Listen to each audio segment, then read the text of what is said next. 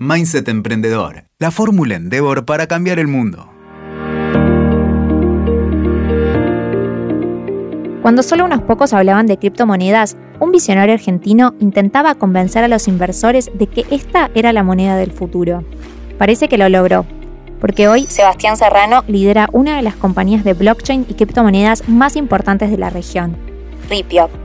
En este episodio hablamos de todo, su historia, el presente y futuro de esta industria de la que hay mucho por aprender. Acompáñame. Hola Sebas, ¿cómo estás? Un gusto tenerte en este episodio de Mindset Emprendedor. Gracias. Gracias a ustedes por invitar y todo bien. Bueno, me alegro, me alegro que, que te puedas sumar para contarles a nuestra audiencia más sobre tu historia y sobre especialmente Bitcoin, blockchain toda esta tecnología que para tantos es tan nueva, eh, pero para vos ya es bastante, bastante vieja, podríamos decir, ¿no? Tiene sus años. Tal cual, tal cual. Bueno, y a ver, ¿cómo empezó todo esto? Porque vos naciste y te criaste en una chacra del sur de Argentina, entiendo, Río Negro, ¿no? Sí, a varios kilómetros de, de, ese pueblito Chuelechuel, eh, en donde me, crié en, un contexto bastante distinto al que vivo hoy, ¿no? Pero ¿Cómo fue ese acercamiento que tuviste desde eh, Chloel, no me sale muy bien la pronunciación, a, eh, a la tecnología y al emprendedorismo?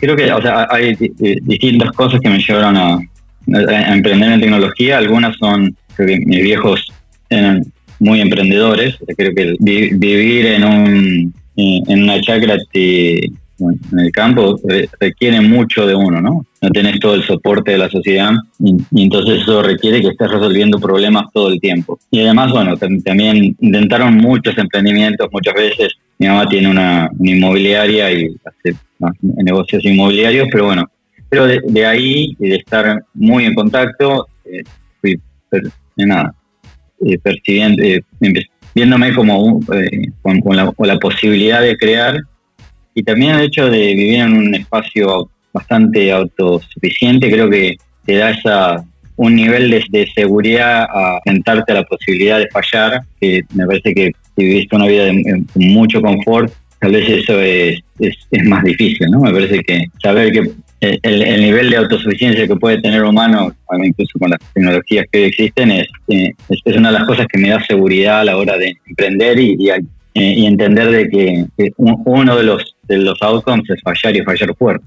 Después, respecto de cómo acerqué la tecnología, creo que una de las cosas que fue primero, mis viejos nos, nos inculcaron mucho el leer y una de las primeras lecturas fue acercarme a una enciclopedia británica que se llama Hombre, Ciencia y Tecnología, que era un montón de libros y, me fascinó. Creo que, por ejemplo, mi, mi hermano del medio que me sigue es artista y él se leyó todo otro que era otra, enciclopedia que era Hombre, Arte y Sociedad. Creo que esas cosas que por ahí de, chico te llevan a distintos lugares y creo que tal vez una de las cosas así que más vívidas es, en algún momento leí una revista acerca de las computadoras en el futuro y cómo iban a impactar a, la humanidad, revista del 80, pero con una visión muy futurista de lo que iba a ser el 2000. Eh, y creo que eso me, me volvió loco acerca de lo que las computadoras podían hacer y traslación volví loco a mi viejo para que me compre una computadora. Ah, en, el 95, 96, en un viaje a,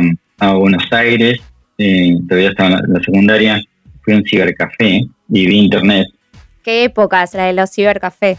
sí, en un, en un shopping, y bueno, eso, eso me explotó más la cabeza y terminé en los últimos años de la secundaria haciendo un proveedor de internet con, con otra gente, trabajando en la construcción de eso. Y, creo que eso fue también el proxy a entender rápido Bitcoin. Bueno, y, en eso, cuando veo este, este cibercafé y conozco a otra gente que quería ser un, proveedor de internet, eso fue una primera experiencia emprendedora y después más adelante me permitió, creo que, entender rápido Bitcoin y los blockchains y el estado en el que estaba y lo que había que hacer. Entonces, si, en el 90 y algo eras un emprendedor en tecnología, probablemente hubieras hecho un, proveedor de Internet, porque lo primero que había que hacer era construir acceso. ¿no? Entonces, para las blockchains y cripto, eh, lo primero que se necesitaba construir eran las herramientas para que la gente pueda acceder a la tecnología y utilizarla. Eh, ahora estamos en, una etapa, han pasado varios años y estamos entrando en una etapa de muchos casos de uso. nosotros tomamos la, misión de, crear acceso eh, y tiene mucho que, creo que ver la oportunidad tuvo mucho que ver con esto de, ver la Internet temprano. Bien, y bueno, justamente, a ver, podemos decir que sos un, early adopter, ¿no? Eh, ¿Qué viste en esta tecnología en el momento en el que la viste para apostar por ella cuando había muy pocos que, le apostaban por esta tecnología. ¿Y cuándo fue eso? ¿En qué año? Em, o sea, lo vi varias veces. Primero, haciendo arqueología de mi mail, la primera vez que, tengo, los primeros registros que tengo de Bitcoin son de 2011, que fue el primer, el primer crash de Bitcoin. Fue a 11 dólares y después cayó a 3. y en ese momento eh, salió en, una publicación de tecnología que se llama Slashdot Foro, pero lo, y en una y vi que estaba bien una charla acerca de Bitcoin en Nueva York, pero lo ignoré en ese momento. Y después al año, en 2012, lo volví a ver, pero esta vez era el primer, el, cepo anterior en Argentina, entonces estaba viendo, estaba haciendo desarrollo de software para el exterior y estaba viendo, bueno, si era una alternativa para aceptar pagos desde, el exterior. Eh, y eso me lleva a también estudiarlo más, no solo ver el título, ¿no? En ese estudiarlo más, ahí es cuando me parece súper fascinante como tecnología y también empiezo a ver algunas de, de las características que también resuenan mucho con un argentino. Tener una curva de emisión definida por el resto de la existencia, esta propiedad de, tener esta promesa que es que solo haber 21 millones de bitcoins, el, registro distribuido y resolver el, problema de la informática que se llama el problema de los generales bizantinos, que es un problema de la computación paralela, en cómo logras un registro eh, confiable en, una básicamente una base de datos distribuida en la que no hay un, coordinador, un, un, ente central. O tiene, un montón de aspectos técnicos fascinantes y otros económicos fascinantes.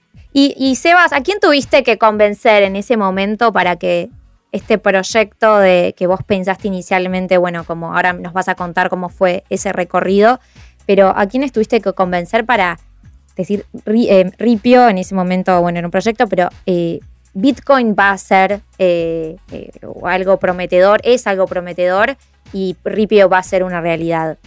Bastante difícil, porque primero eh, requirió muchísima insistencia. en mayo, abril, mayo de 2013, me decía, bueno, voy a trabajar voy a dejar la, Software Factory, éramos varios socios, otros, unos se sumaron, otros no, salgo de la, Software Factory y empiezo a, trabajar primero con el nombre de Bitpago, porque teníamos algunas experiencias en procesamiento de pago y, después al año renombramos a Ripio cuando definimos la, que la misión era mucho más grande y era y tenía que ver con esto de acceso. Pero bueno, en ese estadio inicial, en el que estábamos buscando eh, el primer financiamiento, eh, fue bastante difícil, o sea, debo haber hablado con 100 y 200 inversores. Wow una cantidad muy grande de, inversores en Argentina, América Latina, en, Estados Unidos, charlas, encuentros, cafés, eh, en, un, en un periodo corto, porque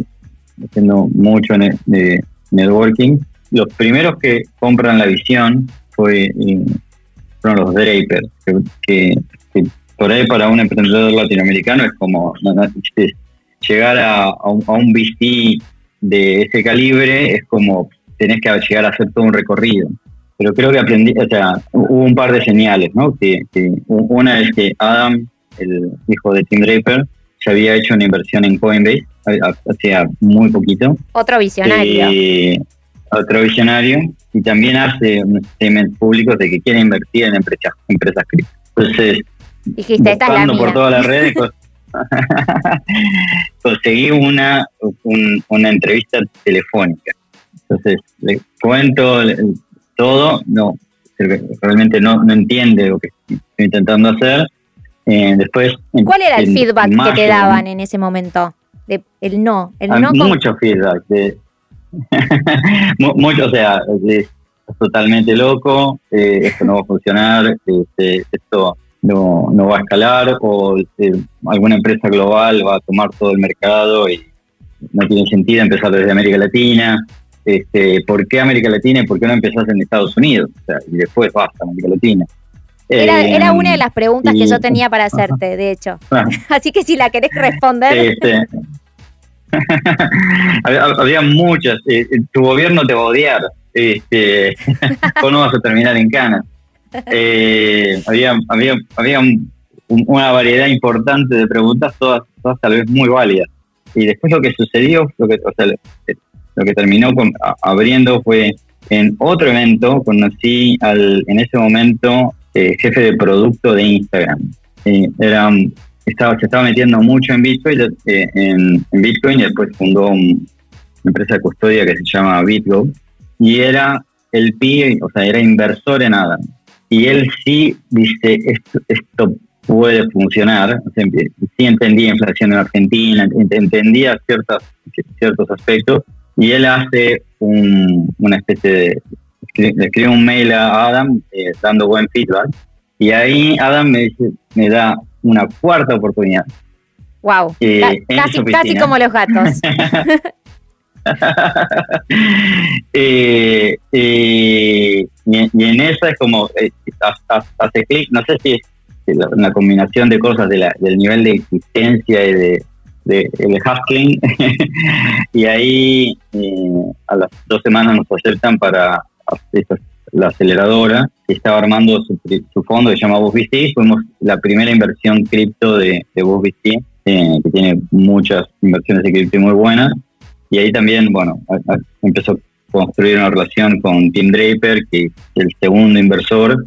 Y después tener esos nombres empezó a hacer gravitar mucho más.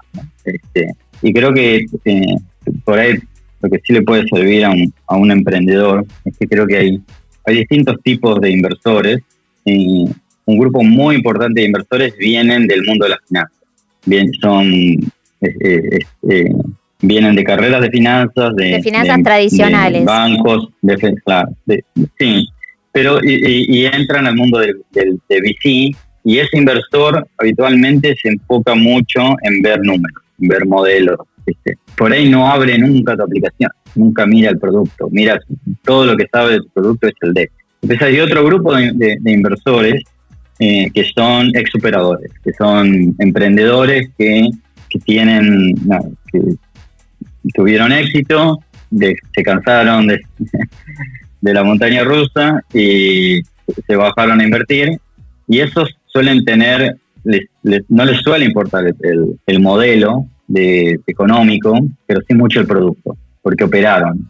Y, y, es, lo que tienen, y eso sí va a van a abrir la aplicación, eso sí van a ver el producto, eso sí van a tratar de entender la relación con el usuario. Y después hay un segmento muy chiquito de inversores que están totalmente locos creo que los Draper entran en ese, en ese. micro universo, en ese micro universo. Y el, y el hecho de que eh, cuando la primera entrevista con, con Tim Draper me eh, nada, hace mucho trabajo también, o entendían cripto, estaban, estaban muy, esto es 2013, estaban muy, muy metidos en tecnología, le entienden bien, pero el primer feedback de Tim es, hay, hay mucha gente que te odia, este, y, mucha gente del status quo con mucho poder que te va a odiar. Y eso le excitó. Claro. ¿Y vos, y eso a vos también te motivó? sí, claro. Este, sí, o sea, yo, de, por qué todo este universo de gente que podía querer eliminarnos de la existencia, tenía respuestas para, para desde nada, regulación, gobierno, bancos, porque porque eh, había varias varias cosas complejas de cómo ibas a construir banking, cómo, eh, de, cómo ibas a lograr que la, regulación no sea extremadamente negativa, de por qué los gobiernos no te van a cazar en una cacería de brujas. Eh, tenía respuestas a esas cosas, pero no, ni siquiera le importaron. Este, ¿Por qué? Porque si estás haciendo gran, algo grande, seguramente algún enemigo te, vas a ganar en el, en el camino. como todas las revoluciones, este, básicamente. Como todas las revoluciones. Bueno, yo creo que por ahí lo que sí le puede servir a otro emprendedor de esto es que si hay que, si hay que ir preparado a las, a las reuniones. sí, sí hay que ir, o sea, sí tenés que saber con quién estás yendo a hablar y qué le va a interesar, porque también eso te va a ayudar a dónde vas. Seguramente vas a tener siempre, un pitch, ¿no? No eh. Sí, pero entender el driver del otro lado para poder enfocar el mensaje. ¿dónde, ¿Dónde vas a poder enfocar para que para que llegue, qué es lo que le va a interesar el, del otro lado? Creo que es, es un trabajo previo muy importante. No, es muy difícil, es mirar el LinkedIn, ver las inversiones que hice, un poco de la historia, vas a saber dónde enfocar. creo que eso lo, aprendí a, los, a, la, a la fuerza, a prueba de error. Sebas, ¿y, y, ¿qué, cambió de Ripio? Bueno, en, ese momento eran Bitco, eh, Bit, Bit pagos, perdón. Eh, luego pasaron a, hacer Ripio. Digo, ¿cómo fue cambiando eh, el modelo de negocio desde el día 1 a hoy? ¿Y qué fue lo que se mantuvo respecto del modelo de negocio y del propósito? Sí, primero empezamos desde lo familiar, ¿no? Desde teníamos alguna familiaridad respecto de cómo hacer procesamiento de pagos, entonces empezamos a hacer, bueno, cómo hacemos procesamiento de pagos en Bitcoin. Y ahí al poco tiempo nos dimos cuenta de que la necesidad era más básica y más grande, y que lo que teníamos que hacer era construir la infraestructura de, acceso. Eh, entonces, uno de los problemas que nos pasaba es que teníamos muchos comercios que cobraban en Bitcoin y después no teníamos mercado en donde vender esos Bitcoins para, para cambiarlos a pesos. Entonces, eso Perdón, cuando hablas de comercio, ¿a qué tipo de comercio te referís en ese momento? Eh, en, ese momento teníamos muchos no sé, hoteles, este, empresas de consultoría de software, este, 2003.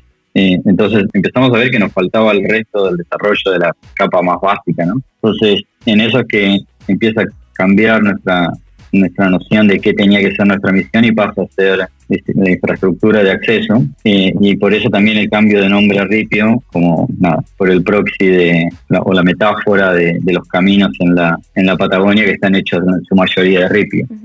Entonces, es un poco este, este, este juego, pero la misión sí, lo que no ha cambiado es que la misión sigue siendo acceso. Dentro de eso está una de las características más importantes es una custodia segura, cosas que también hemos que, trabajamos muchísimo es la educación, la creación de contenido, eh, para que el usuario eh, pueda sacar el máximo provecho de, la tecnología, la tiene que entender y la tiene que saber usar, no solo para que no solo compre el FOMO, no, no solo compre el eh, y, entienda cómo usarlo y, aprovecharlo.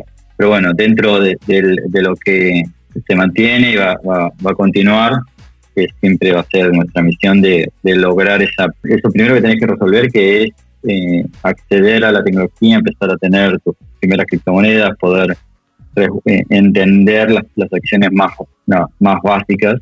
Y arriba de esto estamos empezando a construir cada vez más casos de uso eh, que se empiezan a desarrollar sobre esta tecnología, porque creemos que es, va, va a tocar a toda la humanidad. Va a ser el, eh, las blockchains van a ser el registro, probablemente el registro de toda la propiedad digital, y tal vez hasta se extienda en lo real y sea mucho del registro de propiedad, más allá de los bienes digitales como eh, que Bitcoin, Ethereum y todas las criptomonedas, cada vez más vemos cómo eh, esta tecnología se empieza a usar para arte digital, el registro de arte digital.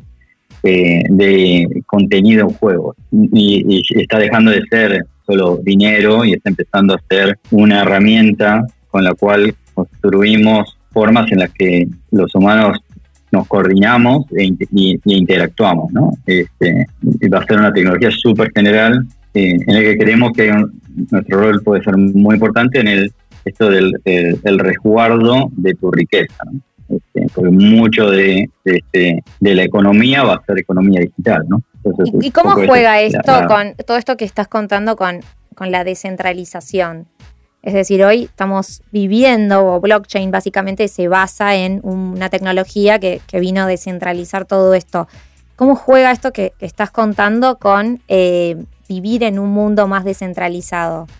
Bien, primero, tal, vez eh, hablar por de, descentralización o centralización per se es interesante, pero tal vez creo que hay que afrontarlo un poquito para entender por qué es importante. Y, es importante por una característica que el software descentralizado tiene respecto del, del software centralizado.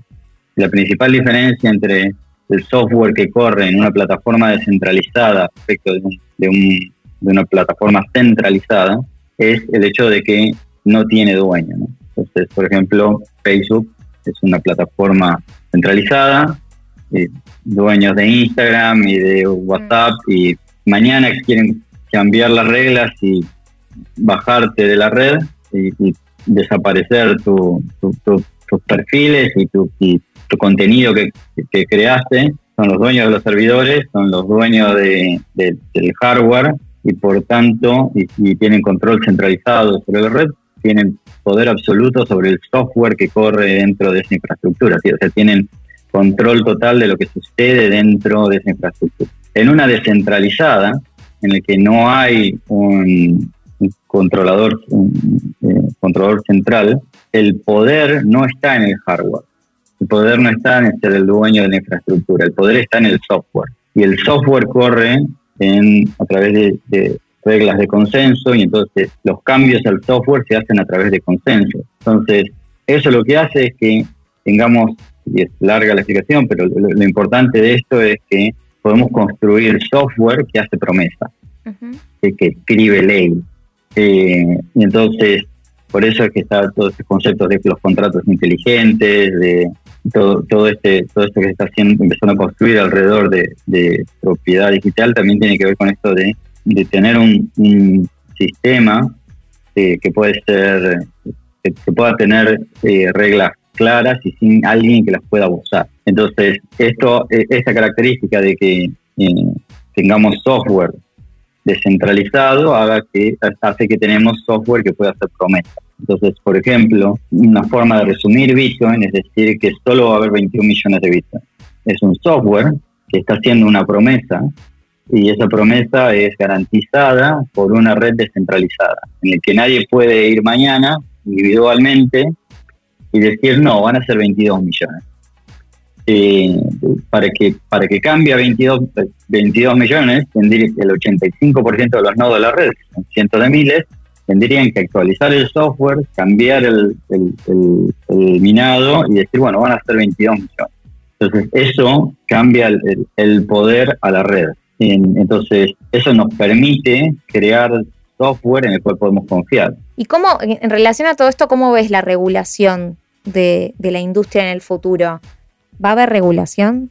Creo que va a haber mucha regulación en todo lo que toque a los estados, ¿no? en, todo lo que toque a las jurisdicciones, en todo lo que son el intercambio de fiat por cripto, eh, en, todo lo que toque a los, a los estados. E, eso va a tener muchos puntos de control y de, de regulación, ya los está viendo y está, está creciendo y va, creo que en los próximos pocos años va a haber cada vez más leyes y más regulaciones alrededor de esto. Hay proyectos de ley en casi todos los países de América Latina, hay varias regulaciones de, de, distintos aspectos, pero también creo que va a surgir como un universo paralelo, paralelo, ahora lo que estamos empezando a llamar el metaverso, en el que el código va a ser esta regulación, en el que el código va a ser las reglas de, juego, ¿no? Eh, y eso también va a crear otro universo de, de, regulaciones que va a ser muy interesante ver porque no van a ser regulaciones de estados, van a ser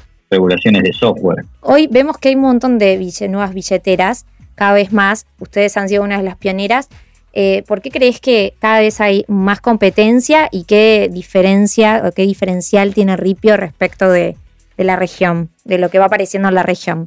Creo que o sea, eh, es una característica de lo abierta que es esta tecnología eh, y que no tiene tal vez los, los mecanismos de lock-in que tenía lo que ahora empieza a llamarse Web 2, ¿no? Entonces, en que había un solo ganador que aplastaba absolutamente todo y no, no, existía alternativa.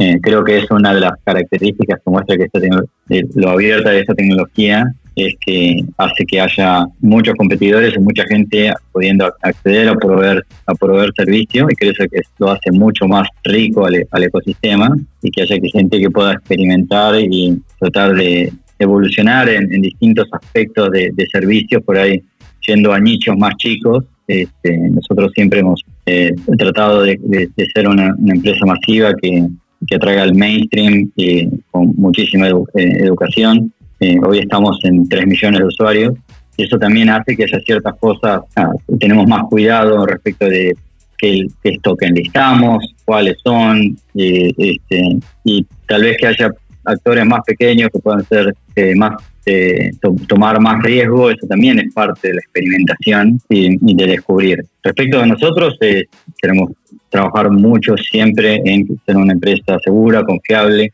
Trabajamos en, entendemos y tenemos mucho respecto de que nuestro usuario está resguardando, confiando en nosotros, nosotros parte de su riqueza. entonces, eso tiene una, una responsabilidad muy grande y también siempre trabajando en, eh, nada, en innovar y en, eh, ahora que hemos hecho mucho del trabajo, el groundwork de, de sentar las bases para acceso, estamos trabajando cada vez más en, eh, en productos y servicios montados sobre nuestra plataforma y sobre la base de usuarios a la cual tenemos que podemos distribuir productos, en eso estamos trabajando en, en una forma de acceder a Web3, y poder acceder eh, a aplicaciones descentralizadas, a juegos cripto, a, distintos casos de uso que se están empezando a construir sobre esta tecnología. No, no, solo eh, creo que cada vez es hacer más chico nuestro negocio de comprar y vender cripto por, por pesos eh, y, se está yendo a, las cosas más interesantes que son cada vez más nativas de cripto. ¿no? Mm. Hoy el 20% de nuestro volumen es cosas que pasan dentro de cripto, o sea, que, son